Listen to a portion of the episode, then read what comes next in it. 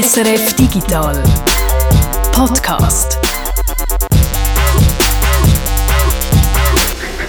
Ich bin der Peter Buchmann Und ich, der Jörg Tschirren. und das ist der Digital Podcast. Und heute geht es um Money. Money makes the world go around, the world go around, the world go around. Money, Cash, Mula. Und weil es so schön heisst, Zeit ist Geld, wenn wir dann nicht lang umeiern und Fürsche machen, ihr habt ja auch nicht einfach Zeit zum Verschleudern, das weiss ich zwar nicht. Es gibt vielleicht der eine oder der andere, der sich jetzt ein bisschen langweilt und nicht so recht weiss, was machen, aber das weiss ich ja gar nicht, was ihr da draussen macht und es kommt mir gerade nicht in den Sinn. Es gibt auch eine Geschichte von Robert Walser, wo einer verlosen rennt und immer erzählt, Zeit ist Geld, Peter. Zeit ist Geld. Darum fangen wir an. Und zwar mal wieder mit einem lustigen Ratenspiel. Peter, was würdest du sagen, sind so die grössten Tech-Themen in den letzten Jahren gewesen? Also das letzte Jahr klar, ChatGPT, KI, das ist so gross ins Bewusstsein gekommen, aber was war vorher noch? Gewesen? Krypto, würde ich mal sagen. Also Kryptowährungen, Bitcoin, Ether und ganz allgemein so die ganzen Blockchain-Anwendungen. Gut, jetzt hast du noch das Metaverse übergumpelt, das haben wir ja mal gehabt, einen kurzen Moment lang. Ja, stimmt für einen sehr kurzen Moment, aber bleiben wir doch mal bei den beiden grossen Hypes der letzten Jahre, KI und Krypto.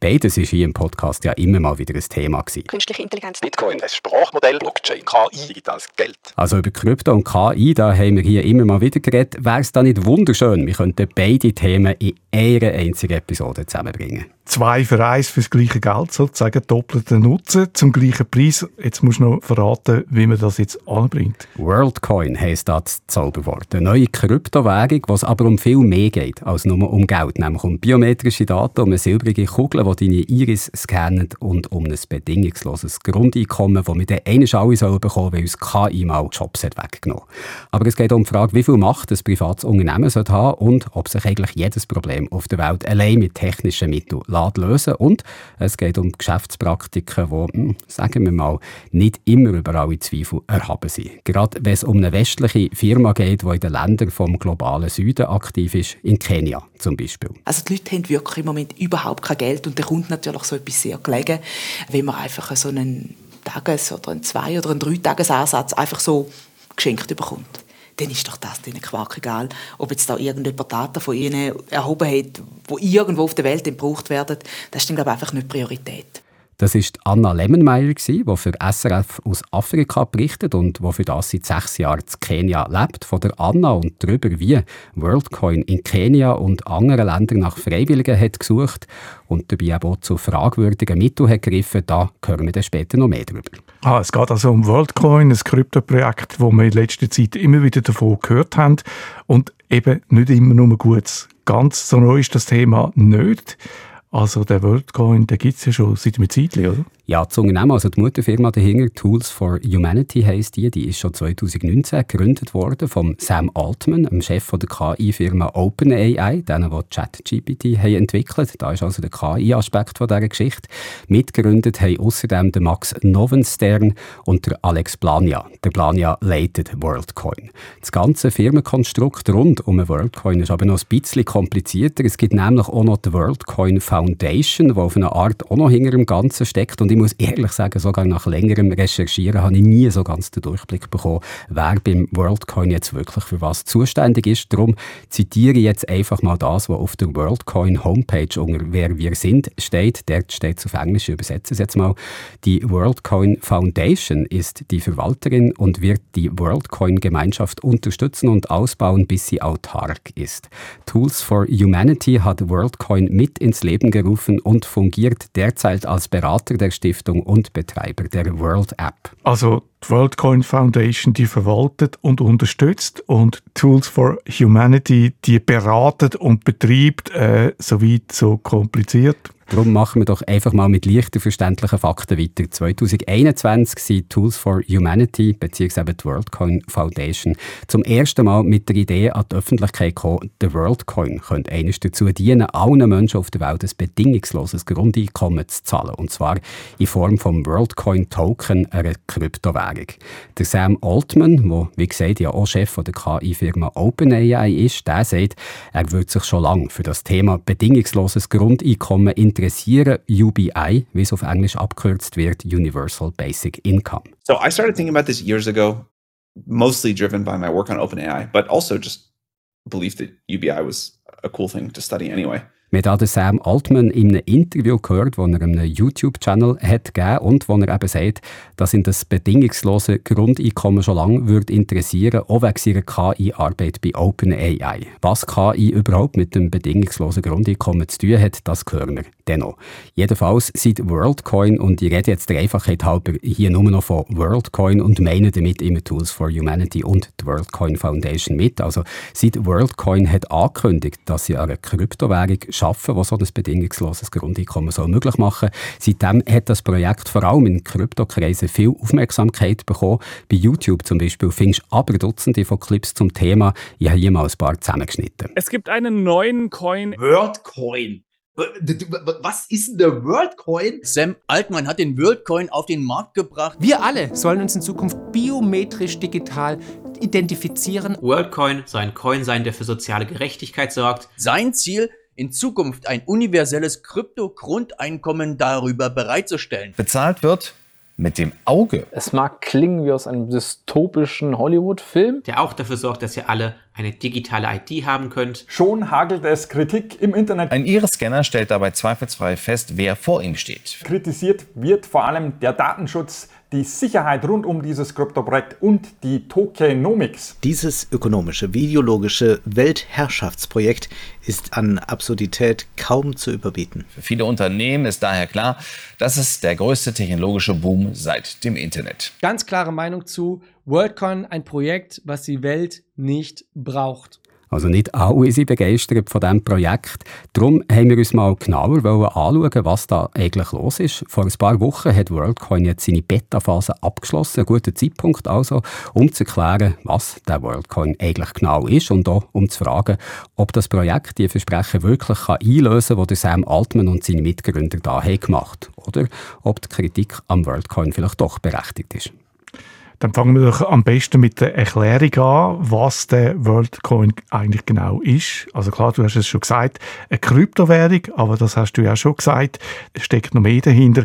Es geht auch um biometrische Daten, um eine digitale Identität und noch mehr. Der WorldCoin soll eben mehr sein als nur eine Kryptowährung. Das Projekt soll es auch möglich machen, dass man sich online sicher kann identifizieren, authentifizieren, also dass du im Internet kannst sicherstellen, dass wirklich du bist, was sich bei irgendeinem Dienst anmeldet und nicht etwa eine Bot, eine KI. WorldCoin will also eine Online-Identität für die ganze Menschheit schaffen, die sogenannte World ID. Eigentlich hat das Projekt also drei Teile. Das ist zum einen die digitale Identität, die World ID eben. Und für die werden biometrische Daten von ihm gesammelt. Dann gibt es die World App, also mehr oder weniger das digitale Portemonnaie, wo du dank deiner World ID bekommst und wo deine World ID dran geknüpft ist. Und als drittes dann noch der World Token, also die Kryptowährung, wo du in deinem digitalen Portemonnaie kannst sammeln. Da können wir jetzt so hören, wie das der Alex Plania, der Chef von WorldCoin, in einem Video erklärt, wo man auf der YouTube-Seite von WorldCoin selber kann finden. Der Alex Plania, das noch erwähnt, der kommt aus Deutschland, aus Bayern, hat am California Institute of Technology studiert, am Caltech, und heute gäbe er anscheinend sogar, wenn es mit deutschen Journalistinnen und Journalisten zu tun hat, seine Interviews lieber auf Englisch. So essentially we launched with three things. We launched with World ID, which is an identity protocol that is built on top of a biometric verification device that is called the ORB. Then the second one was the World App, which is essentially the first wallet connected to the WorldCoin protocol. And then the WorldCoin token, which is a, a cryptocurrency, a digital currency. And those three things together create a very important and powerful flywheel because essentially token aligns all incentives around growth. The orb allows to do proof of unique humanness, which is something that doesn't exist right now on the internet. And World App is just the app that gets users onboarded immediately. Die drei Sachen, also World ID, World App und WorldCoin Token, die würden sich gegenseitig Schwung geben, sagt Alex Plania da. Der Token, die Kryptowährung, die stellt das nötige Wachstum für das Projekt sicher. Mit der World ID gäbe es eine sichere Identifizierung der Teilnehmerinnen und Teilnehmer im Netzwerk und dank der World App, da könnten alle auch sofort mitmachen. Wenn ich das richtig gehört habe vorher, dann hat der Alex Blanja im Zusammenhang mit der World ID auch von einer Orb oder so geredet. Was ist da damit gemeint? Und da wären wir jetzt bei diesen Augenscans, die wir vorhin in diesem YouTube-Zusammenschnitt schon davon haben gehört Also genauer genommen beim Scannen von der Iris, der Regenbogenhaut vom Auge. Die sieht bei jedem Menschen anders aus, kann darum wie zum Beispiel ohne Fingerabdruck dazu gebraucht werden, eine Person zu identifizieren. Ein Iris-Scan gehört also zu den biometrischen Daten und mit dem zu den besonders schützenswerten Daten, weil sich die Iris von einem Menschen nicht wie ein Passwort einfach ändern wenn die Daten davon mal in die falschen Hänge kommen sollten. Jetzt stellt sich natürlich die Frage, wie kommt WorldCoin das Projekt an meine Iris an, an meinen Iris-Scan? Für das haben sie eben extra ein eigenes Gerät gebaut, die sogenannte Orb. Auf Deutsch etwa Kugel. Und wie eine Kugel sieht das Gerät aus. Also wie eine aus einem Science-Fiction-Film, muss man sagen. Etwa so groß wie eine Bowlingball, so silbrig, metallisch glänzend, mit einem transparenten Ausschnitt, wo die Kamera drin ist, wo du dann eben musst reinschauen musst, damit deine Augen können gescannt werden Die Kugel ist übrigens entworfen worden von einem früheren Apple-Designer. Für eine Kugel braucht es natürlich schon einen Apple-Designer, darunter machen wir es nicht. Und so eine Kugel braucht es also, um die World ID zum äh, sichere Identifizierung herzustellen. Ja, wir können es ja vielleicht mal Schritt für Schritt genau anschauen, wie das, das geht. Also wie das die drei Teile von WorldCoin eben zusammenspielen, wo der Alex Plania da vorhin davon hat geredet. Als erstes musst du die World-App auf das Smartphone laden und der das Konto eröffnen. Da braucht es nur eine Telefonnummer dazu, sonst musst du keine Angaben machen. In der App kannst du dann nach Orbs, also nach diesen Kugeln suchen, die in deiner Nähe sind. Die sind nämlich in verschiedenen Ländern auf der ganzen Welt unterwegs, oder besser unterwegs gewesen, zusammen mit den sogenannten Orb Operators, den Leuten, die die Kugeln bedienen und im Auftrag von von WorldCoin die Iris-Scans machen und dann World-IDs erstellen. Ich sage im Auftrag von, weil die Orb-Operators für WorldCoin nicht als Angestellte zählen, sondern als unabhängige Auftragnehmer, also so wie zum Beispiel Uber sich auf den Standpunkt stellt, dass Uber-Fahrerinnen und Fahrer keine Angestellten sind. Die Orb-Operators sind also in der jetzt abgeschlossenen Beta-Phase mit den Kugeln unterwegs gewesen. Etwa 1500 Kugeln waren es in 35 Städten, in 20 verschiedenen Ländern. Soweit ich sehe, sind im Moment Moment keine von diesen Orb Operators mehr unterwegs. Also wenn ich jetzt in der App nach diesen Orbs suche, nach diesen Kugeln, dann finde ich keine Möglichkeit, meine Augen zu scannen, jedenfalls nicht in der Schweiz oder in der Nähe. Also in der Schweiz kann man das noch nicht machen. Nehmen wir mal an, es hätte so einen Org-Operator da gehabt. Wie wäre es dann weitergegangen? Das war es eigentlich schon für mich. Also ich musste den müssen finden, habe mich vor die Orb, vor die Kugel gehockt, habe kurz reingeschaut, das Scan geht ein paar Sekunden und dann äh, sind die Daten, die die WorldCoin von mir Iris macht, eingelesen und die werden anschließend in einen sogenannten Hashcode umgewandelt, also in eine Abfolge von Zeichenzahlen, wo der Scan, wo die Daten vom Scan repräsentieren, aber wo eben nicht die Daten selber sind, wo nicht der Scan selber ist und wo du den Scan selber daraus auch nicht wieder kannst ableiten. Die Hashcode, der wird dann mit anderen Hashcodes in der Datenbank von WorldCoin verglichen, um sicherzustellen, dass die Iris, die eben der Code dazugehört, dass die nicht schon mal im System drin ist, dass sich also niemand doppelt scannen kann, dass niemand zwei oder noch mehr Identitäten, zwei oder noch mehr World-IDs kann haben also wenn ich jetzt zum Beispiel deinen Hashcode sehe, dann kann ich aus dem Hashcode nicht deine Iris quasi generieren, ich kann da nicht zurückschliessen. Trotzdem interessiert es natürlich, was passiert mit diesen Daten, wer kann auf den Hashcode zugreifen. Also eben, ich habe es gesagt, der Hashcode, der ist deine ID im WorldCoin-Netz. Der dient dazu, die zu identifizieren. Aus dem wird eben die World-ID abgeleitet und die muss natürlich dann auf den Server von WorldCoin lagern, weil die müssen sie ja mit anderen IDs vergleichen und eben sicherstellen, dass da nicht eine zweimal im System ist, dass sich eben nicht etwa zweimal hat die Augen scannen Und was der Iris-Scan angeht, da sagt WorldCoin, dass der immer nur auf der Kugel bleibe, also auf der Orb und nach der ganzen Prozedur dann gelöscht werde. Ausser wenn man explizit sagt, dass man ihn mit WorldCoin teilen will. Aber normalerweise da wird der Iris-Scan also gelöscht, sagt WorldCoin, ohne aber genaue Angaben zu machen, wenn dass das der Fall wird sein. Also vielleicht ist das jetzt nach der Beta-Phase so gewesen, aber ich bin mir nicht sicher, ob das schon passiert ist, da findet man nichts dazu. Aber wie genau WorldCoin solche Sicherheits- und Privacy-Fragen handhabt, da kommen wir später noch genauer dazu. Jedenfalls, aufgrund von deinem Iris-Scan, da bekommst du dann die sogenannte World-ID, die eben nur du kannst haben und die soll bestätigen, dass es sich bei dir dir um einen echten Mensch handelt und nicht etwa um einen Bot oder eine KI, weil KIs haben ja keine Augen, die sie können scannen also jedenfalls im Moment noch nicht. Und um sicherzustellen, dass da wirklich ein lebendiger Mensch vor der Kugel hockt, der sich scannen ist in dieser Orb in einen Wärmesensor eingebaut, damit eben nicht jemand zum Beispiel ein hochaufgelöstes Foto von einer fremden Iris kann vor der Kamera halten. Also in etwas ist die gleiche Sicherheitsmaßnahme, die du auch bei der Gesichtserkennung mit dem Smartphone hast. Der Alex Plania von WorldCoin der beschreibt die Sicherheitsmaßnahmen so. The orb essentially does uh, two things. First, it checks for liveness, so whatever is in front of the device is an actual human being and no one actually tries to attack the device or try to fraud the device with displays or more sophisticated uh, attacks. And then second, it, it checks for uniqueness of the user. So if I want to verify it, the orb does liveness checks first. Second, takes a picture of my eye, calculates a unique code out of this and compares that against everyone else. Also der Orb, der schaut, wenn er eine Iris scannt, zuerst einmal, ob wirklich ein Mensch da vor der Kamera sitzt und schaut dann, wenn er die Iris gescannt hat, ob, da, ob er die Iris schon mal erfasst hat, ob da jemand kommt und sich zum zweiten Mal erfassen zum zweiten Mal so eine Idee erstellen will.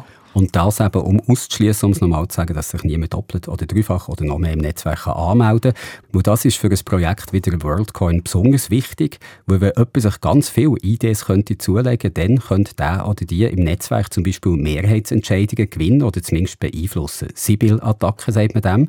Und weil der WorldCoin auch eine Kryptowährung ist und weil Kryptowährungen an eine Blockchain angebunden sind und weil so Blockchain-Netzwerke eben über Mehrheitsentscheidungen gesteuert werden, ist es für den WorldCoin besonders wichtig, solche Sibyl-Attacken zu verhindern.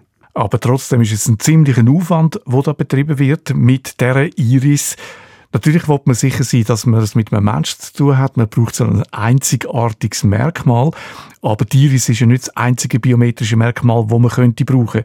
Man könnte auch den Fingerabdruck brauchen oder äh, die Stimme zum Beispiel. Genau, es ist überhaupt nicht gesagt, dass Biometrie da wirklich der richtige Ansatz ist. Da kommen wir dann auch noch dazu, wenn es um äh, die Fragen von Privatsphäre geht. Und dass gerade der Iris-Scan und die Orb zu bauen sicher nicht der einfachste Weg ist, da würden auch die Leute von WorldCoin recht geben. Also zuerst hätten die gar nicht daran gedacht, so biometrische Daten zu erfassen, heisst es auf der WorldCoin-Webseite. Aber schließlich haben sie doch gemerkt, dass sie nicht auf bestehende Technologien könnten aufbauen, sich auf das verlassen und darum eine eigene Hardware müssen bauen. Da können wir nochmal hören, was der Alex Plania dazu sagt. To solve identity on the internet or proof of unique humanness on the internet, which is actually one level below that, you cannot use consumer phones for a, a lot of different reasons. One is security. The second one is essentially that you cannot solve uniqueness with face or fingerprint because it just doesn't have enough information. Also auf die Identifizierungsmechanismen, die wir im Smartphone haben, da haben sie sich eben nicht darauf können verlassen, weil die sind zu wenig sicher. Also Fingerabdrücke zum Beispiel oder Gesichtserkennung, die haben einfach zu wenig Informationen, um jemanden wirklich abschließend als die und wirklich nur die Person zu identifizieren. Es hat auch mal den Versuch gegeben, habe ich gelesen, menschliche DNA als Identifizierungsmerkmal zu nehmen, aber das wäre dann noch einiges aufwendiger gewesen und ich glaube noch mal ein bisschen unheimlicher als die Augenscans. Und stattdessen hat sich WorldCoin dann eben entschieden, extra als eigenes Gerät für die sichere Identifizierung zu bauen, eben die Orb, auch wenn das sehr aufwendig war, sagt der Alex Plania.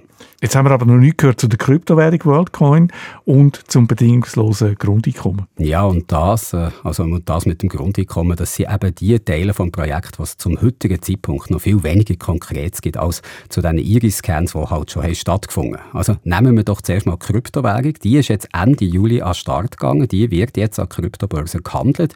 Die kannst du also wie andere Kryptowährungen dort kaufen und tauschen. Und falls du deine Iris hast scannen ich glaube zwar nicht, dass du es hast weil in der Schweiz haben wir das nicht können, aber die Leute, die sie haben scannen die sollten für das auch schon ein paar WorldCoin-Token bekommen haben. Token etwa im Wert von 20 bis 25 Dollar. Ausser du hast deine Iris in den USA scannen, dort darf WorldCoin beim Anmelden bzw. nach dem Scannen aus regulatorischen Gründen nämlich keine sättigen Prämien, keine Tokens auszahlen. Und Tokens, das kann man da vielleicht noch ergänzen. Als Token bezeichnet man in der Kryptosprache vielleicht ein bisschen vereinfacht gesagt eine Einheit von einer Währung, so wie in Franken die Grundeinheit von der Währung Franken eben ist. Und zum WorldCoin Token kann man noch sagen, der ist bei seiner Lancierung jetzt Ende Juli mit einem Wert von 1,70 Dollar gestartet. Dann ist er schnell in die Höhe geschossen auf 3,58 Dollar und am Schluss vom Tag wieder auf 2,52 Dollar. Jetzt, gut eineinhalb Monate nach dem Start, hat er aber nur noch einen Wert von weniger als 90 Rappen. Also wer am Anfang ist eingestiegen, der oder die hat bis jetzt Verlust gemacht der Hype um Kryptowährungen ist halt auch nicht mehr so groß, wie er vor ein paar Jahren war. Jetzt ist ChatGPT der Hype. Es gibt, vielleicht ist die Energie von Hype immer konstant. Ja, wenn du das mit der Situation so im 2021 vergleichst, wo WorldCoin zuerst mal so richtig an die Öffentlichkeit ist gegangen, da haben Kryptowährungen gerade einen Höhenflug gehabt. Platzt ist die Blase dann Ende letztes Jahr, also im November 2022, mit dem Zusammenbruch von der Handelsplattform FTX. Guten Abend. Eine Woche nach dem Kollaps der Kryptobörse FTX bleibt unklar, wie groß der Schaden ist. Hunderttausende Anlegerinnen und Anleger dürften Geld verlieren. Und ich erzähle das hier so ausführlich, weil der Mann hinter FTX, der Sam Bankman-Fried, der jetzt im Gefängnis auf seinen Prozess wegen Betrug und Geldwäsche wartet, weil der Bankman-Fried zu den ersten Investoren von WorldCoin hat gehört. Etwas, wo man bei WorldCoin heute, glaube ich, nicht mehr ganz so gerne daran erinnert wird. Also wenn wir jetzt so ein bisschen Revue passieren, ich habe das mal gemacht, ich habe mir die verschiedenen Berichte angeschaut, wie das sich WorldCoin bis jetzt so in den Medien hat gezeigt, dann sehen wir, dass in den ersten Bericht, so im Jahr 2021, der Kryptoaspekt noch stark stark im Vordergrund steht. Und jetzt, nach dem Krypto-Crash, probieren sie das so gut es geht in den Hintergrund zurück und reden statt dem WorldCoin als Kryptowährung lieber über die World ID, also die biometrische Identität, die im Netz eben so sicherstellen, dass du ein Mensch bist und keine Maschine. Also geschicktes Marketing, Sie kommen jetzt mit dem KI-Hype, weil der äh, Krypto-Hype ein bisschen abgeflaut ist. Ja, indem Sie eben betonen, so eine Idee, die könnte zum Beispiel verhindern, dass sich KI-Systeme als Menschen ausgeben in sozialen Netzwerken und die dann mit Fake News oder Spam fluten. Also die World ID, die könntest du dann zum Beispiel brauchen, um dich bei Webseiten wie Facebook einzuloggen oder bei X, vormals Twitter, aber auch an anderen Orten, wo du musst beweisen dass es wirklich du bist und nicht jemand KI, der da online auf einen Dienst zugreifen zum Beispiel beim Online-Banking oder beim E-Voting. Und, das ist auch noch wichtig, für diesen Service, also für einen Beweis von der Identität online, da könnte WorldCoin dann irgendeine Gebühr verlangen, wenn sie das Dritte gegenüber anbieten Also wenn sich jetzt noch nicht wirklich so ein Geschäftsmodell für einen WorldCoin abzeichnet, bis jetzt finanziert sich das Unternehmen in erster Linie oder fast ausschließlich durch Investorengelder, dann könnte so ein Identitätsdienst in Zukunft natürlich ein lukratives Geschäft sein. Also es ist ja so ein bisschen, wie wenn der Sam Altman einmal so zwei Seiten ausspielt von seinen Unternehmen. Äh, ChatGPT stellt er jetzt da plötzlich ein bisschen als der Böhlimann an und die Lösung von dem Übel ist dann sein anderes Projekt WorldCoin wegen deren Identität. Genau, World ID, WorldCoin, das soll gegen die Probleme helfen, die er selber eigentlich mit seinem anderen Projekt ChatGPT hat angerichtet hat. Also du hast gesagt, statt Krypto, statt dem WorldCoin-Token, statt bei WorldCoin jetzt also die Idee, die World ID im Vordergrund und ich nehme an, dass mit dem bedingungslosen Grundeinkommen ist auch ein bisschen nach hinten gerutscht. Also wir haben es ja am Anfang schon gehört, der Sam Altman, der hat gesagt, er interessiert sich schon sehr lang für das Thema und auch für einen Versuch, so ein Grundeinkommen auf globaler Ebene möglich zu machen. Wie das ganz konkret denn soll gehen, das hat er bis heute aber noch nicht gezeigt. Es gibt einfach mal das Versprechen, dass der WorldCoin das dann irgendwann so möglich machen Also über den Sinn und Unsinn von einem bedingungslosen Grundeinkommen, da gehen die Meinungen sehr auseinander. Es gibt da Gegner und Befürworter auf der rechten und auf der linken Seite. Da müssen wir jetzt, glaube ich, nicht darüber urteilen. Und da was Beweggründe von Sam Altman angehen, dass er so etwas überhaupt möglich machen will. Da wollte ich ihm jetzt mal nicht zu viel unterstellen, nicht zu viel so äh, Westentaschenpsychologie betreiben. Vielleicht ist es ihm ja wirklich total ernst damit und vielleicht fühlt er sich ja auch ein bisschen verantwortlich dafür, dass Technologien wie ChatGPT vielleicht eines vielen Menschen den Job wegnehmen Wer weiß. So tönt es jedenfalls, wenn man so hört über Sachen reden. My belief is that all repetitive human work that doesn't require the deep emotional connection between two people, that will all be done in the next couple of decades better, cheaper, faster by AI. And that is somehow left out of the conversation. It's always about factory robots and self-driving cars. But what they don't talk about is all of the white collar work that AI is going to do. Also der Sam Altman der sagt da, dass in den nächsten Jahrzehnten sehr viel menschliche Arbeit von künstlicher Intelligenz besser, billiger und schneller wird erledigt werden und ein paar Leute würden von dem sehr profitieren und sehr, sehr reich werden und andere, die würden auch ihren Job verlieren. Und da denkt der Sam Altman, wäre ein bedingungsloses Grundeinkommen ein Weg, einen Ausgleich zu schaffen. Und dabei ist es eben auch wichtig, dass sich jeder Mensch als einzigartig ausweisen kann, um so den Anspruch auf sein Grundeinkommen anzumelden. I thought that if we could do something to eventually redistribute wealth through some sort of global UBI at scale, or maybe even access to these systems, which would be the most important component of wealth someday, and also be able to verify unique humanness uh, with a different lens on how to preserve privacy. That would be more important as sort of AI advanced. Und auch der Alex Plania, der CEO von WorldCoin, der sagt, dass so etwas wie der WorldCoin in Zukunft sehr wichtig werde. Viele Leute, viele Menschen haben heute noch keinen Zugang zum klassischen Finanzsystem und eine Kryptowährung wie der WorldCoin, der könnte das eben ändern. Also, dass dank der WorldCoin-App dann alle ein elektronisches Portemonnaie in der Tasche hätten, wo man Geld könnte darauf überweisen ein bedingungsloses Grundeinkommen darauf könnte überweisen Wobei ich jetzt natürlich auch nicht weiss, ob dann wirklich alle Leute auf der Welt ein Smartphone werden haben, wo sie die App darauf installieren können. I think a very simple mental model around UBI is just that in a world in which the economic productivity increases quite drastically, there will be a mechanism to actually reallocate these resources to many, many people across the world. And WorldCoin is not that itself, but it really is the infrastructure that can enable those things. Ob das alles gute Absichten sind, was da wirklich dahinter steckt, das lassen wir jetzt mal da bleiben. Äh, eins kann man sicher sagen, so ein Mammutprojekt wie der WorldCoin, wenn man das wirklich umsetzen will, dann muss man dann noch sehr, sehr viele äh, technische Hürden, organisatorische Hürden nehmen. Oder? Ja, ganz klar. Also man kann die Schwierigkeit auch mit Zahlen schön aufzeigen. Seit der Beta-Phase jetzt eigentlich, wo WorldCoin vor ein paar Wochen hat abgeschlossen, in dieser Zeit haben sie nicht ganz 2,3 Millionen Nutzerinnen und Nutzer können sammeln also etwas über 2 Millionen Augen gescannt. Das ist nicht mal ein Drittel von einem Promille von der ganzen Weltbevölkerung. Wenn man das jetzt wirklich auf alle Erwachsenen auf der Welt möchte ausdehnen, dann wäre das ein unglaublicher Aufwand. Allein schon von den Kosten her, weil ein einziger Orb, also eine von diesen Kugeln, die es zum Scannen braucht, die kostet gut 5000 Dollar und um alle Erwachsenen auf der Welt in vernünftiger Zeit können scannen, da brauchst du wahrscheinlich ein paar von diesen Kugeln. Also der Weg, um das wirklich umzusetzen, der ist noch sehr, sehr lang und auch sehr, sehr teuer und mit sehr, sehr vielen Problemen gepflastert. Und wenn man hört, wie das, das Iris-Scannen in der Beta-Phase jetzt ist gelaufen, dann kann man schon seine Zweifel haben, ob WorldCoin den Weg wirklich ganz zum Schluss kann gehen Und wir haben es ja schon mal gehört, WorldCoin ist vor allem auch in den Ländern aktiv mit Scannen, wo die Leute eben nicht im Überfluss leben, äh, nicht auf Rosen gebettet sind. Dort versuchen sie an so viel ihre Scans anzukommen wie möglich.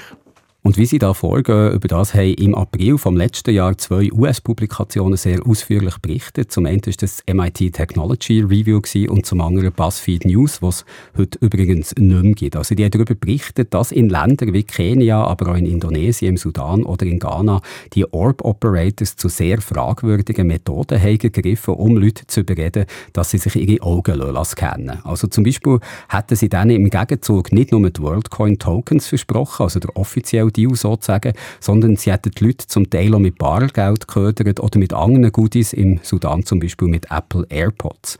Und an paar Orten, da haben sie auch Geld an Mitglieder von lokalen Behörden gezahlt, die ihnen beim Sammeln von Freiwilligen haben geholfen also eigentlich klassische Bestechung.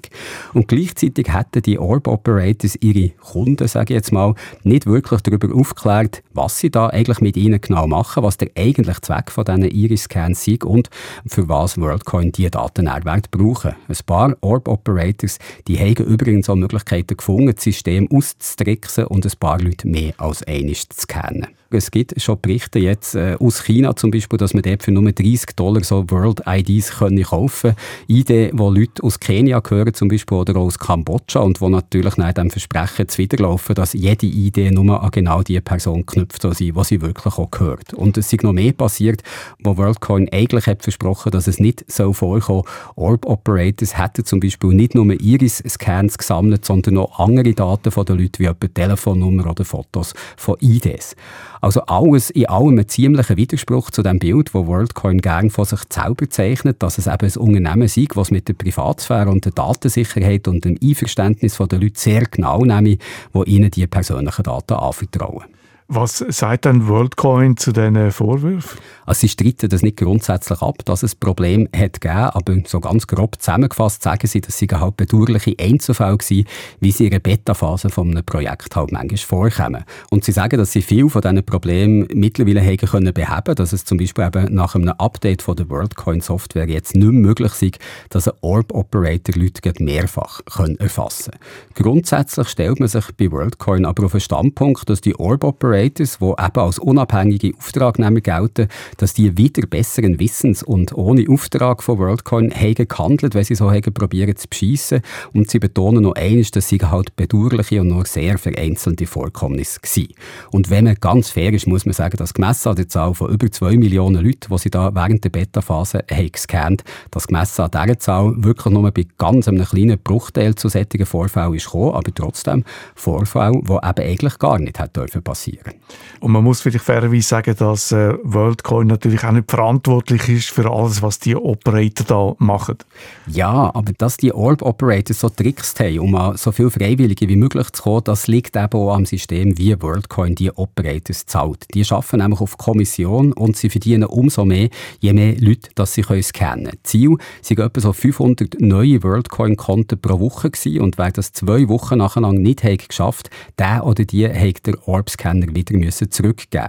Und auch, dass die Leute, die sich die Augen haben scannen, nicht immer im Klaren sind darüber gewesen, was das da eigentlich genau passiert, auf was dass sie sich da einlösen, das kann man laut der MIT Technology Review auch nicht wirklich den Operators anlasten, weil die werden der in diesem Bericht mit dem Wort zitiert, dass sie selber von WorldCoin nur ganz wenig Informationen haben bekommen, während immer wieder betont wurde, dass sie mehr können verdienen können, wenn sie mehr Leute würden rekrutieren und dass sie vielleicht selber doch auch noch mal eigene Leute anstellen sollen, die ihnen dabei sollen dass sie ihre Zielvorgabe auch erfüllen können. Und wer zwei Wochen nacheinander mehr als 700 neue Konten können anlegen der oder die, der soll noch einen zweiten Orb-Scanner bekommen haben und so noch mehr können scannen und noch mehr verdienen.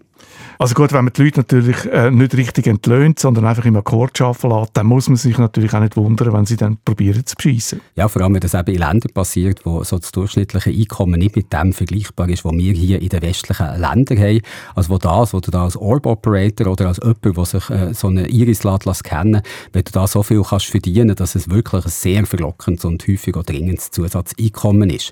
Um ein bisschen mehr über die Situation in diesen Ländern zu erfahren vom globalen Süden, also genauer genommen, wie es in Kenia so ist, da habe ich, wie gesagt, unsere Afrika-Korrespondentin Dana Lemmenmeier gefragt. Jetzt höre ich dich nicht mehr, vorher jetzt noch so ein bisschen geruscht und gewackelt. Wie man sich das Leben dort muss vorstellen muss. Ich weiss nicht, ob du mich hörst. Ich habe, nein, jetzt hat es von alleine aufgehängt. Wie verlockend so ein Angebot wie das von WorldCoin in einem Land wie Kenia kann sein. Hallo Anna. Hallo, hallo. Also als Orb-Operator zu arbeiten oder sich gegen das Versprechen auf Tokens eben seine Iris zu kennen. Hallo Anna. Ja, so. Jetzt, äh, super. So. Alles klar. Und in das, was mir Anna so erzählt, da können wir jetzt mal reinhören.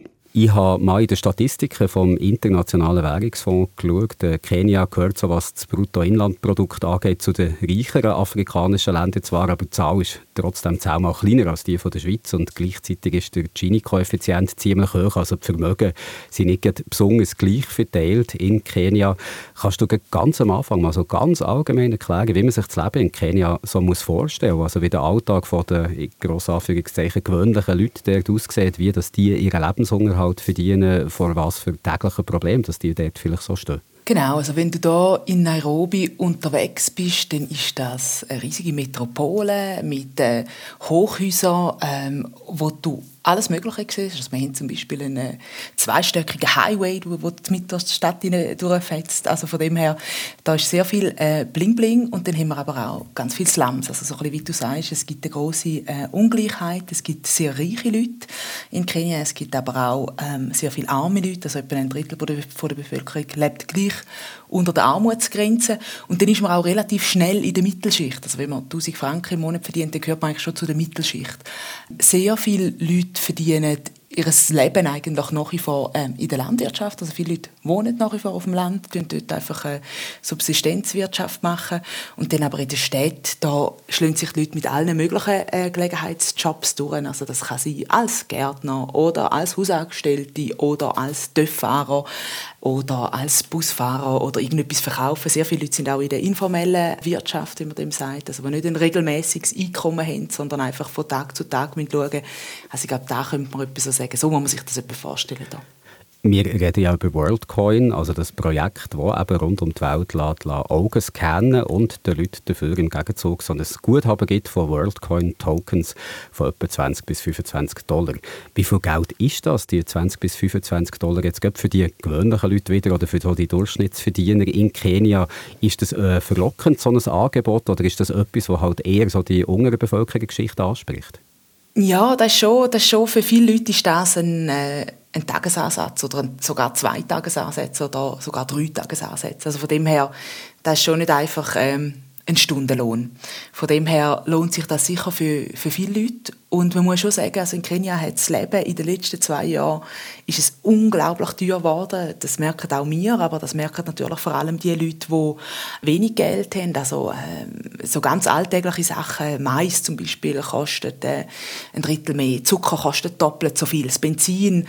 Äh, vor noch zwei Jahren haben wir, um ein Auto zu füllen, haben wir 80 Franken ausgegeben, also 8000 Schilling ist ein bisschen weniger jetzt heutzutage. Und jetzt kostet es 120 Franken. Also es ist wie so, das, und das merken die Leute einfach extrem. Oder die Corona-Pandemie, die hat die Wirtschaft abgewürgt. Aber vor allem auch der Krieg in der Ukraine hat Inflation massiv in die Höhe getrieben. Gleichzeitig ist der Schilling, also die lokale Währung, hat extrem an Wert verloren. Das heißt, im Moment haben die Leute einfach überhaupt kein Geld. Und das merkt man, indem dass man mehr angequatscht wird von Leuten, die fragen, ob man Arbeit hat. Oder ich merke es zum Beispiel auch bei unseren Angestellten. Früher haben die ab und an mal einen Vorschuss in der Mitte des Monats gebraucht. Jetzt tun wir eigentlich die Monate alle zwei Wochen auszahlen. Wir haben jetzt schon das zweite Mal in dem Jahr die Löhne angehoben. Also die Leute haben wirklich im Moment überhaupt kein Geld und da kommt natürlich so etwas sehr gelegen, wenn man einfach so einen Tages- oder einen Zwei- oder einen Dreitagesansatz einfach so geschenkt bekommt indem man eigentlich nur vor einem Gerät muss hocken und in ein paar Sekunden sind die Augen gescannt. Ich habe es gesagt, es wird eben Iris gescannt, also das sind eigentlich schützenswerte biometrische Daten, die man da einem Unternehmen gibt, wo man zum Teil nicht mal genau weiß, was das denn mit diesen Daten macht. Kannst du etwas sagen, wie so sensibilisiert die Bevölkerung in Sachen Datenschutz ist in Kenia oder auch wie groß das Datenschutzthema bei den Behörden vielleicht geschrieben wird? Ja, eben, also die Behörde hat ja jetzt das eigentlich aus datenschutztechnischen Gründen ja verboten, oder? Man hat gesagt, eben, es sei, es sei nicht legal, was das Unternehmen da macht. Und gleichzeitig muss man aber sagen, dass der Datenschutz natürlich in Kenia nicht hochgehoben wird. Also die meisten Leute in Kenia die haben ein Konto bei Safaricom. Also Safaricom das ist der grösste Telekom-Anbieter in Kenia, einer der grössten äh, in Afrika überhaupt. Und durch die haben ein grosses Mobile Money, das sogenannte M-Pesa. Das habt ihr vielleicht auch schon mal gehört. Das gibt es äh, seit 16 Jahren in Kenia. Wird, wird eigentlich alles mit Mobile Money zahlt. Das machen auch alle Leute. Also ich habe jedes Gocki, das ich am Strassenrand kaufe, jeden Eintritt in einen Nationalpark oder eben Löhne, Wasser, äh, Strom, was man alles an Rechnungen zahlt, jedem Restaurant, zahlen alle mit dem Pesa. Also die Leute sind sich sehr gewöhnt daran. Aber das heißt auch, dass das Unternehmen Safaricom, wo ein Teil der Regierung gehört, unglaublich viele Daten hat über uns alle. Und dort ist es zum Beispiel sehr unklar, wie die Daten auch gebraucht werden. Es hat auch vor kurzer Zeit so ein Projekt gegeben von der Vorgängerregierung, das hat Huduma Number geheißen. Plötzlich hat es irgendwie ja, sie müssen jetzt alle registrieren und mit Fingerabdrücken und wenn du das nicht machst, dann verlierst du deine Telefonnummer und jetzt wird alles verhängt und wenn du die Huduma Number nicht hast, dann kommst du keine Krankenkasse mehr über, dann kannst du nicht mehr in die Schule, deine Kinder nicht mehr in die Schule schicken und, und, und. Niemand hat genau gewusst, was das für Daten sind, wie die alles verknüpft sind und jetzt ist das auch einfach wieder durch. Wir haben das damals nicht gemacht, weil wir wie gefunden haben, das ist irgendwie eine mega schräge Aktion. Jetzt ist die Huduma Number wieder verschwunden. Niemand weiß, was mit diesen Daten passiert ist. Es war auch noch gerade vor den Wahlen. Das ist immer auch heikel, oder Daten erheben vor Wahlen. Also das ist so ein de, mit dem Datenschutz in Kenia. Das ist eher so ein eine fische Angelegenheit. Und gleichzeitig, wir haben vorher darüber geredet, wenn Leute schauen, dass sie ähm, das Essen auf den Tisch bekommen, dann ist doch das denen Quark egal, ob jetzt da irgendjemand Daten von ihnen erhoben hat, die irgendwo auf der Welt gebraucht werden. Das ist dann, glaube ich, einfach nicht Priorität. Du hast jetzt gesagt, ein PESA zum Beispiel ist stark verbreitet. Ich nehme an, grosse Teile der Bevölkerung haben in diesem Fall ein Smartphone in Kenia. Das ist eben das Lesen bei M-Pesa. Man braucht nicht einmal ein Smartphone für das. Also M-Pesa ist wirklich, da kann man dann einfach ins, ins Menü reingehen, auch bei einem ganz alten ähm, Nokia-Knochen, nicht Smartphone.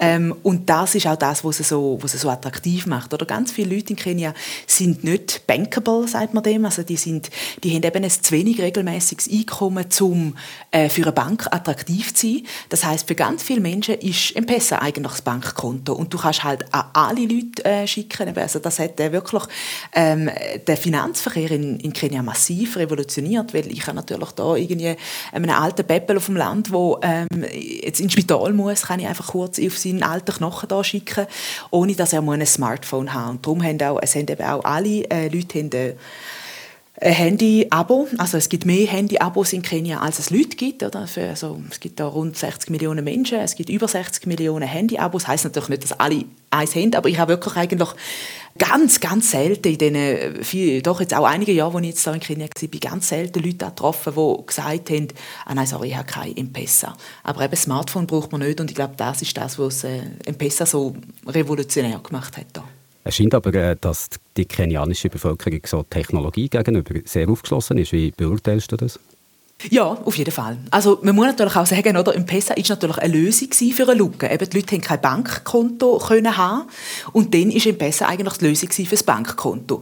Aber grundsätzlich, ja, finde ich, sind Kenianer sehr tech-savvy eigentlich, also dass sie äh, so neue Technologien sehr schnell annehmen, zum Beispiel ähm, Uber gibt es da diverse Varianten davon. Also es gibt normale Uber, aber dann gibt es auch von Safaricom gibt es Uber, es gibt von irgendeiner Somali eine Version von Uber und alle sind mit dem unterwegs. Also da sind wirklich eben die alten Großmütter äh, können das auch bedienen. Dann ist grundsätzlich ist so, dass ganz viel ja so ähm, Tech-Arbeit in Kenia auch gemacht wird. Also zum Beispiel äh, Kenia ist der Ort der Welt, wo am allermeisten Universitätsarbeiten geschrieben werden. Also wenn irgendjemand in den USA zu faul ist, um seine Seminararbeit an der Uni selber zu schreiben, dann kann man für relativ wenig Geld, das ist der Vorteil für die Leute in Kenia. Äh, Kenia ist äh, das Lohnniveau eben sehr tief. Also eben, wir haben es vorhin gesagt, ein Tagesansatz kann zwischen äh, 7, 10, 15, 20 Franken sein. Und wenn natürlich dann du eine Seminararbeit dir kannst für 10 Franken, 10 Dollar meistens irgendwie schreiben lassen, da gibt es wirklich ganze Horden Milliarden an Menschen, die in Kenia ihr Leben damit verdienen, die zum Teil auch Doktorarbeiten schreiben, die haben mal so einen getroffen.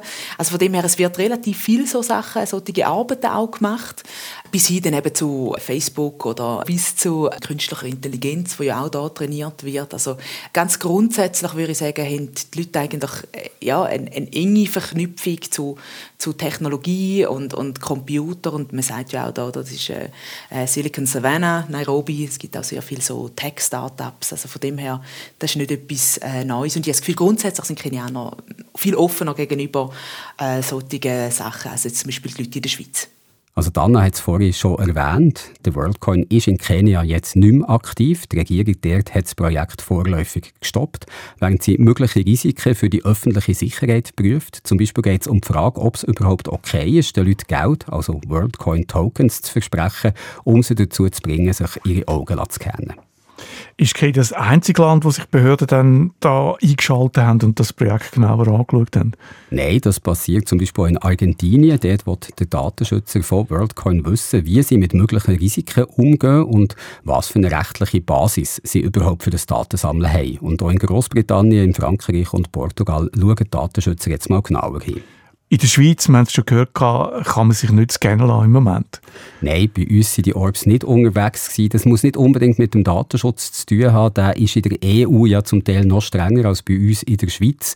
Also wahrscheinlich haben wir gedacht, wenn wir schon in Deutschland unterwegs sind, müssen wir nicht auch noch in der Schweiz unterwegs sein. Um zu wissen, wie das in der Schweiz wäre, habe ich beim eidgenössischen Datenschutzbeauftragten angefragt, dem EDOP, wie das eben wird stehen mit einem Projekt wie im WorldCoin in der Schweiz.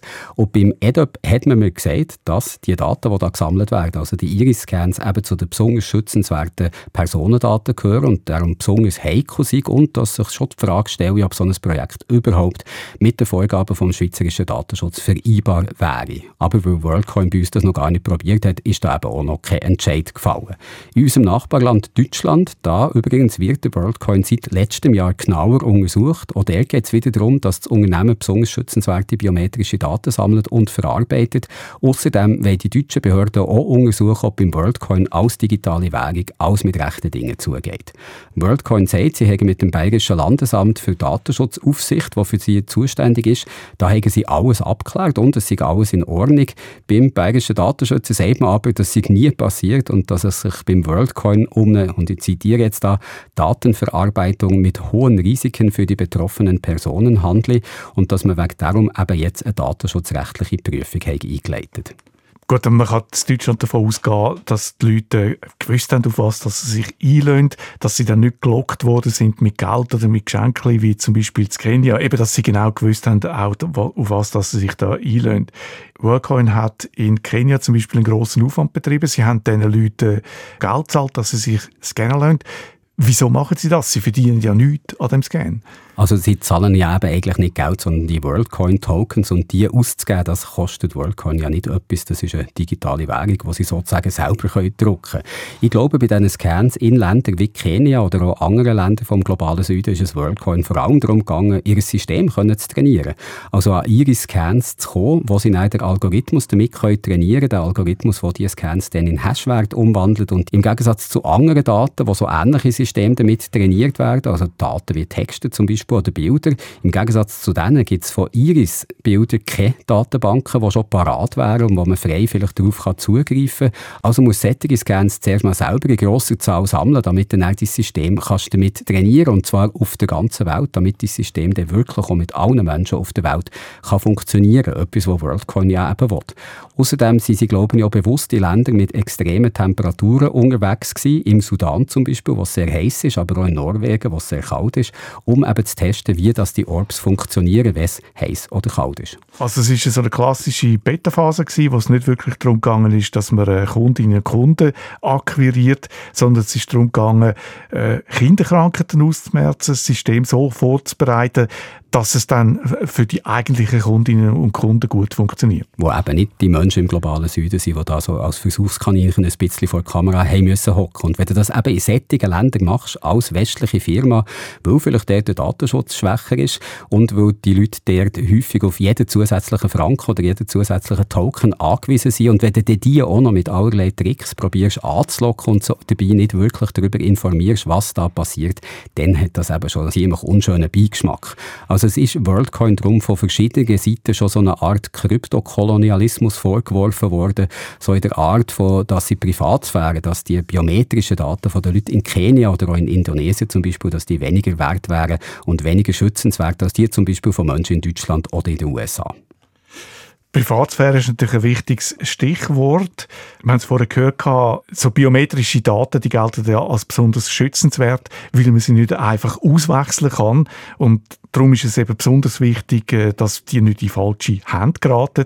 Wie will das WorldCoin sicherstellen? Also kann man noch sagen, der Edward Snowden, also der Mann, der aufdeckt hat, wie die amerikanischen Sicherheitsbehörden grosse Teile der Bevölkerung überwachen. Der Edward Snowden hat zu WorldCoin das hier tweetet, ich übersetze es jetzt mal recht los aus dem Englischen, tut keine Augäpfel katalogisieren, verwendet biometrische Daten nicht zur Betrugsbekämpfung. Eigentlich sollte man Biometrie für gar nichts einsetzen.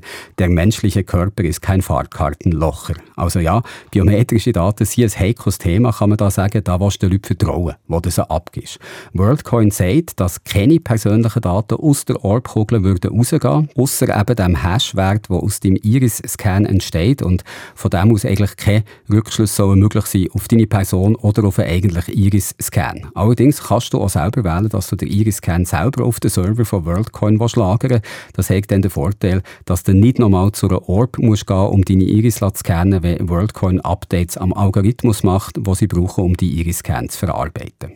Also wenn man jetzt mal davon ausgeht, dass man seinen Iris-Scan auf dieser Kugel laden will und nicht in die Cloud aufladen, wie sicher ist er dann auf der Kugel?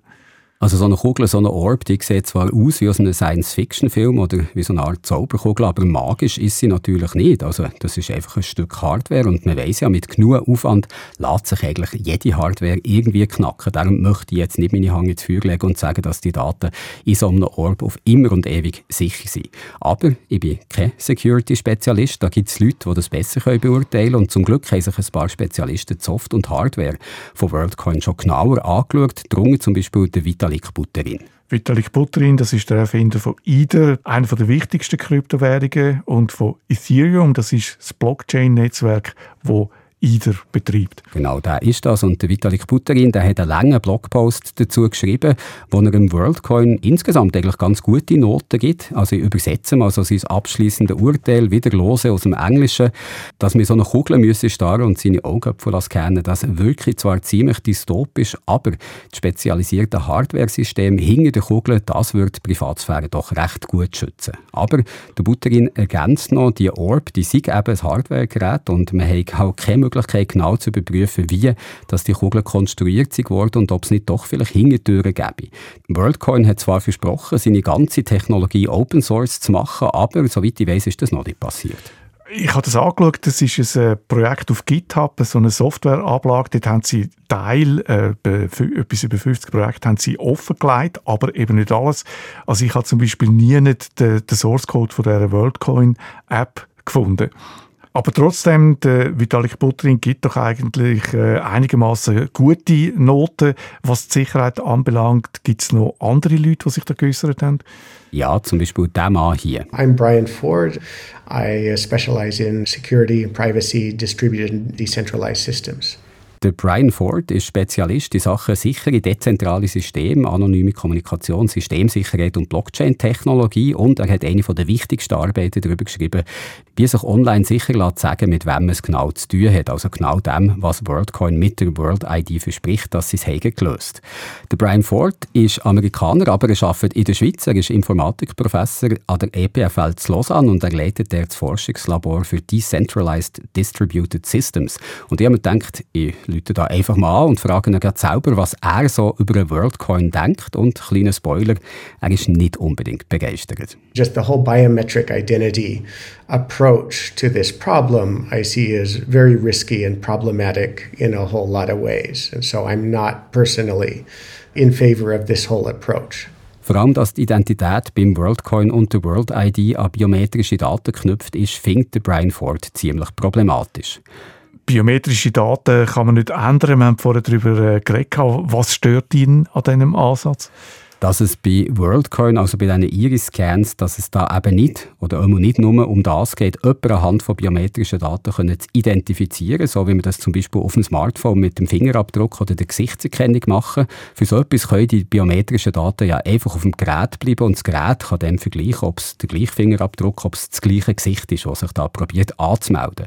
Beim WorldCoin geht es aber um eine biometrische Identität, also einen Identitätsnachweis, der sicherstellt, dass es die in einem Netzwerk nur einisch gibt.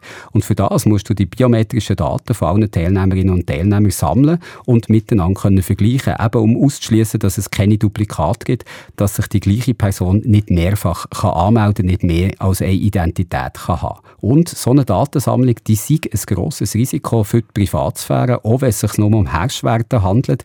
Das ist problematisch für den Datenschutz der Nutzerinnen und Nutzer, sagt Brian Ford. Und für jeden Geheimdienst auf der Welt wäre so etwas ein sehr attraktives Ziel. What WorldCoin tries to do fundamentally requires what they call deduplication, eliminating duplicates, making sure someone can't register twice, which requires, in some fashion, collecting everybody's biometric templates, iris patterns, fingerprints, whatever, into a big, massive database. This is a huge privacy risk, huge target for every government surveillance agency, spy agency in the world. There's all kinds of bad things that can be done with it. Gibt es keine Möglichkeiten für WorldCoin, die Risiken zu umgehen? Also gibt es kein Verfahren, wo man sicherstellen kann, dass es eine Person nur einmal gibt in dem Netzwerk oder auf der Blockchain und gleichzeitig auch die Privatsphäre, den Datenschutz sicherstellen? Was sagt der Brian Ford dazu? Er sagt, so eine Lösung könnte es schon geben, aber im Moment sagt das nur theoretisch. Also im Moment wird es noch nicht einmal die grundsätzliche Forschungsarbeit dazu geben, dass so etwas überhaupt möglich ist. Also jedenfalls keine Ansätze, die wirklich die Leute beruhigen könnten, die sich bei solchen Projekten eben Sorgen um Privatsphäre machen. I feel like that could be an interesting area of research. But even the even the basic research to do this in a non-problematic way hasn't been done yet. It's one of those open problems that nobody's even come up with a remotely plausible solution yet, even on paper, right, that will really satisfy you know, any of the privacy advocates that I know of, right? You know, for a company to jump in and, you know, just presume that the problem is solved or even solvable enough to deploy at mass scale, that's really huge hubris. Also es sei ein Problem, das es heute nicht einmal auf dem Papier eine Lösung dafür gäbe. Und das ist schon ziemlich anmassend, wenn dann ein Unternehmen wie WorldCoin käme und behauptet, sie hätten das Problem jetzt gelöst. Also ist Biometrie gar nicht das richtige Werkzeug, um so eine eindeutige Identität festzulegen? Das ist ja die sogenannte Proof of Personhood, was da darum geht. Und WorldCoin sagen tatsächlich, dass sie das mit dieser Proof of Personhood dank ihrer Technologie in den Griff haben bekommen. Dank dem Scannen von der Iris eben. Aber der Brian Ford ist gar nicht überzeugt davon, dass das der einzige Weg ist, den man da nehmen kann. Und gerade was das Thema Proof of Personhood angeht, ist er, glaube ich, der richtige zum Fragen. So WorldCoin uses the term proof of personhood in describing this project. That's actually a term that I introduced back in a 2017 paper. The goal of proof of personhood, you know, assigning some kind of ideally privacy preserving, you know, one per person identifier, ideally without having to identify them. You know, that was the original inspiration for that term. I think that's an important problem. And biometric identity is certainly one solution, but there are certainly a number of others. In a paper I wrote a couple years ago, I kind of categorized them into four main categories. And I, I would say any of the other three could be at least less problematic you know, in a privacy perspective. Also der Brian Ford ist der, der den Begriff Proof of Personhood überhaupt erst hat eingeführt Das, was WorldCoin jetzt eben sagt, sie haben es gelöst. Und der Brian Ford meint, neben dem biometrischen Ansatz gäbe es da noch mindestens drei andere Möglichkeiten, wie wir probieren das Problem zu lösen. Alle drei haben auch ihre Nachteile, aber zumindest was Privatsphäre würde angehen, da würden sie alle besser abschneiden als Biometrie. Jetzt nimmt sich natürlich Wunder, was die drei Ansätze sind. Also ich sage es jetzt ganz kurz zusammengefasst. Das wäre so etwas, was der Brian Ford als Social Trust Network bezeichnet. Also kurz zusammengefasst eben, dass andere Personen im Netzwerk dafür garantieren, dass wirklich du es bist, dass sich da nicht eine Person als eine andere oder mehrere andere kann ausgeben kann. Ein anderer Ansatz wäre, dass man Teilnehmerinnen und Teilnehmer von einem Netzwerk in der richtigen Welt zusammenbringt. Zum Beispiel, wenn es um eine Abstimmung geht. Dann wäre sichergestellt, dass jede Person nur einmal ihre Stimme geben kann. Allerdings, das wäre natürlich auch sehr aufwendig und doch eher unpraktisch praktisch.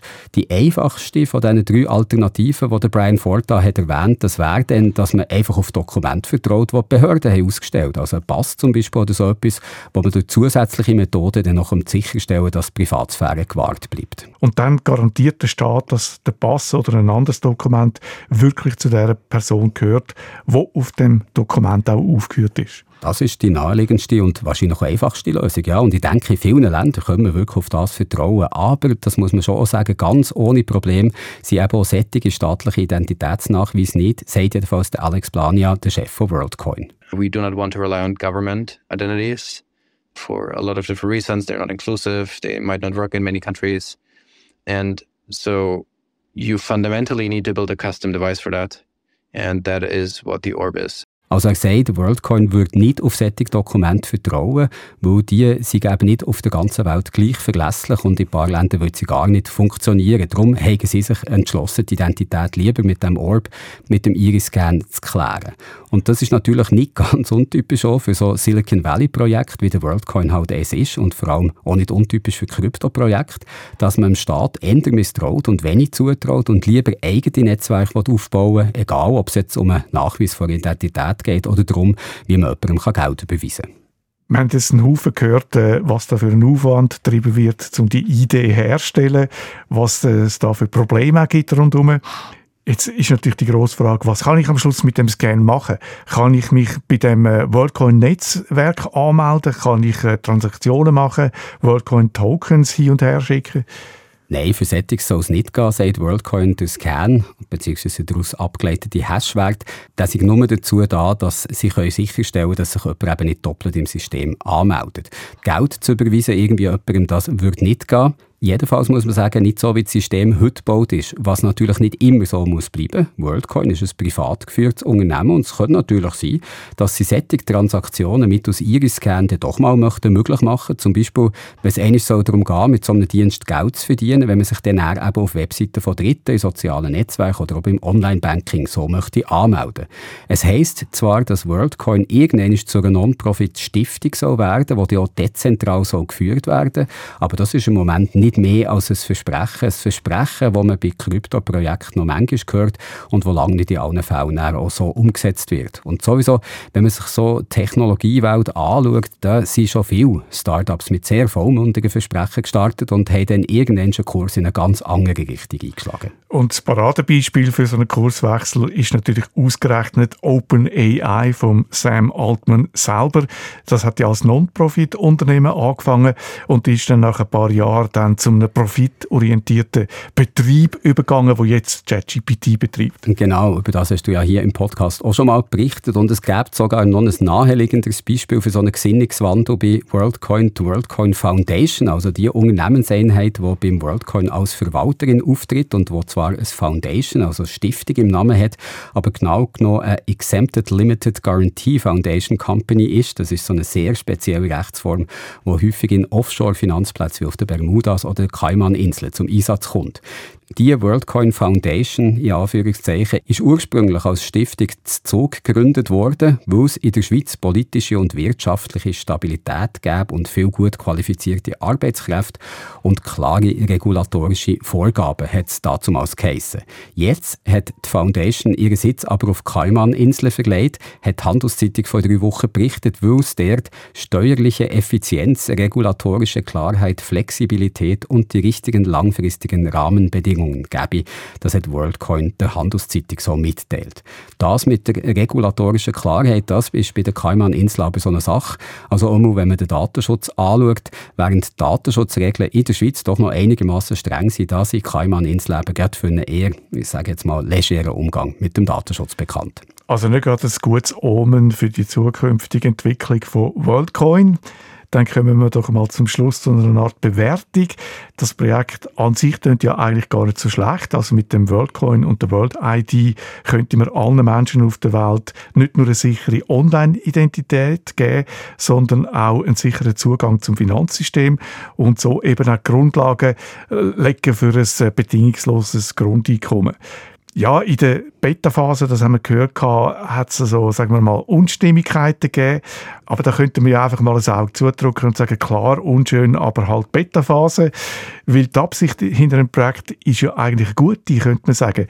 In Zukunft, wenn das KI nicht nur Arbeit ab, sondern eben auch wegnimmt, könnte man dafür schauen, dass nicht nur ein kleiner Teil von der Menschheit von diesen Fortschritt profitieren kann, sondern dass sozusagen die Produktivitätssteigerung durch KI eben für, für alle ausgeschüttet wird, allen zu kommt. Es klingt schon gut, ja. Ich frage mich halt, ist es okay, wenn dann ein einzelnes Unternehmen, also sogar, wenn das dann mal eine dezentral organisierte Stiftung sollte sein, also wenn alle Fäden bei einer einzigen solchen Organisation zusammenlaufen, die dann quasi über das Einkommen von einem grossen Teil der Menschheit könnte bestimmen und auch dafür verantwortlich wäre, dass da eben jeden Monat ein bedingungsloses Grundeinkommen in den WorldCoin Wallets landet. Das wäre mir jetzt ehrlich gesagt ein bisschen zu viel Macht, was so eine einzelne Organisation dann hat. Die hat dann ja fast das ganze Weltfinanzsystem in den Hängen und sie würde mit der World ID dann auch noch so ein globales Identifikationssystem aufgebaut haben und verwalten. Das kommt noch dazu. Vorausgesetzt natürlich, sie schaffen es überhaupt, wirklich alle Menschen in das System einzubinden. Und da haben sie nach der Beta-Phase mit ein bisschen mehr als zwei Millionen Augen, die sie haben gescannt haben, haben sie, wie gesagt, noch einen sehr, sehr weiten Weg vor sich. Wenn ich mich richtig besinne, haben sie äh, mal vor in diesem Jahr, also im 2023, schon bei einer Milliarde Augen gescannt Zu sein. Da sind sie also ziemlich hinten Außerdem kann man auch noch sagen, WorldCoin, die World App, ist in China nicht verfügbar. Das müssten sie also auch noch ändern, wenn sie dann wirklich mal die ganze Weltbevölkerung erreichen wollen, wo China ja einen nicht kleinen Prozentsatz davon ausmacht. Aber trotz all diesen Fragezeichen würdest du nicht sagen, die Absicht dahinter ist eigentlich eine gute?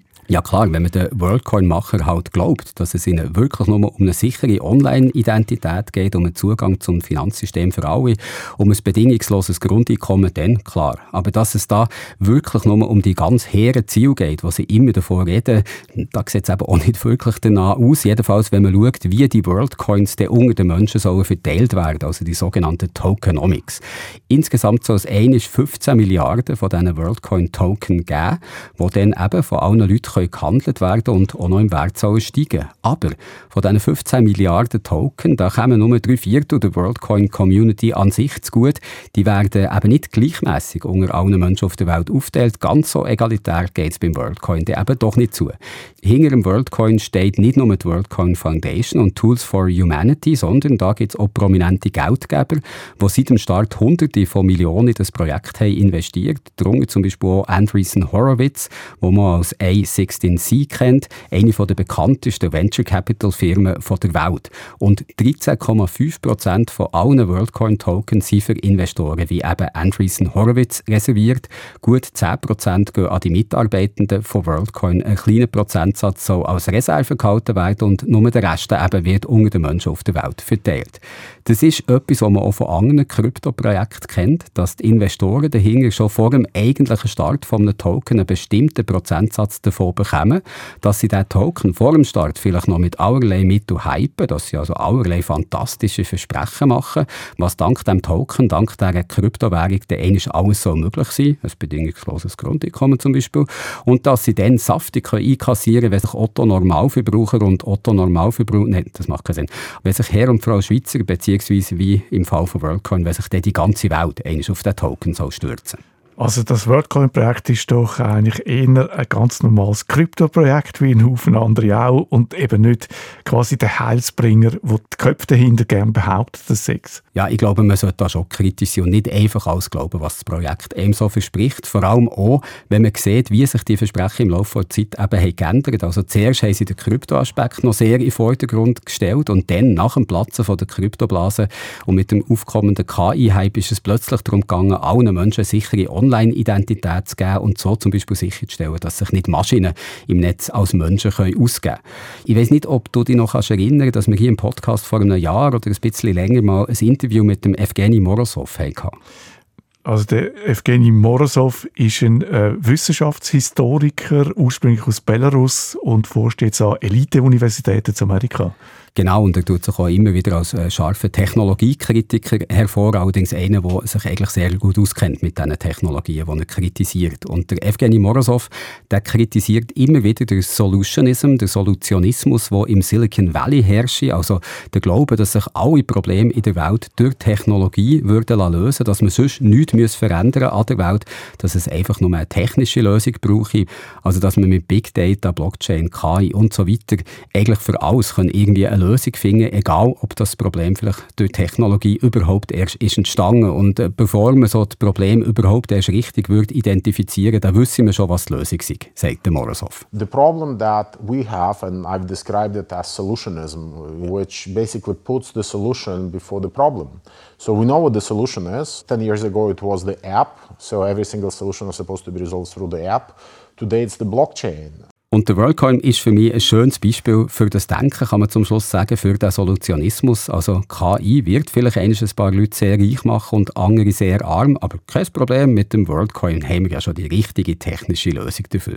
Lustigerweise eine Lösung, die ist mitentwickelt worden von dem Mann, der auch hinter den neuesten Entwicklungen im Bereich der künstlichen Intelligenz verantwortlich ist. Und falls dann auch der WorldCoin irgendwann einmal unerwünschte Nebenwirkungen haben dann hat Sam Altman sicher wieder eine Lösung dafür bereit und wer weiß vielleicht auch noch eine, wo man damit Geld verdienen kann.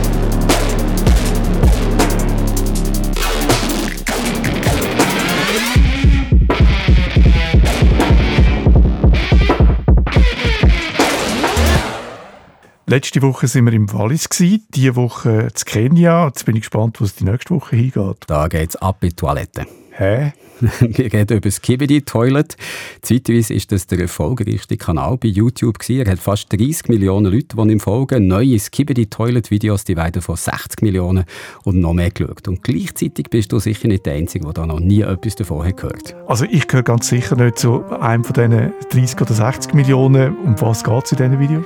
So Köpfe aus Toilette raus schauen, Menschen mit Überwachungskamera als Kopf, apokalyptische Szenen, so Sachen halt, Videos für Kinder eben. Aha, ich bin auf jeden Fall gespannt auf den Podcast von nächster Woche.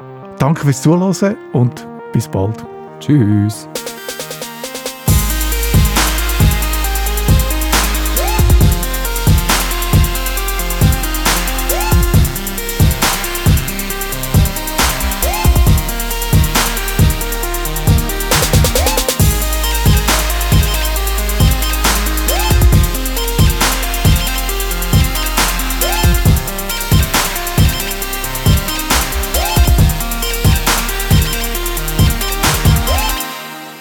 Um die ganzen Erwachsenen auf der Welt in vernünftiger Zeit zu scannen. Und zum alle Erwachsenen auf der Welt in vernünftiger Zeit zu scannen, in vernünftiger Zeit zu äh, das ist der schlimmste Zungenbrecher. Und um alle Erwachsenen auf der Welt in vernünftiger Zeit zu Tools for hum und Tools for kann es nicht sagen und Tools for Huma Humanity und Tools for hu Hum das gibt ja wieder so ein Ding Cut-outs so wie bei mir vorher. ja genau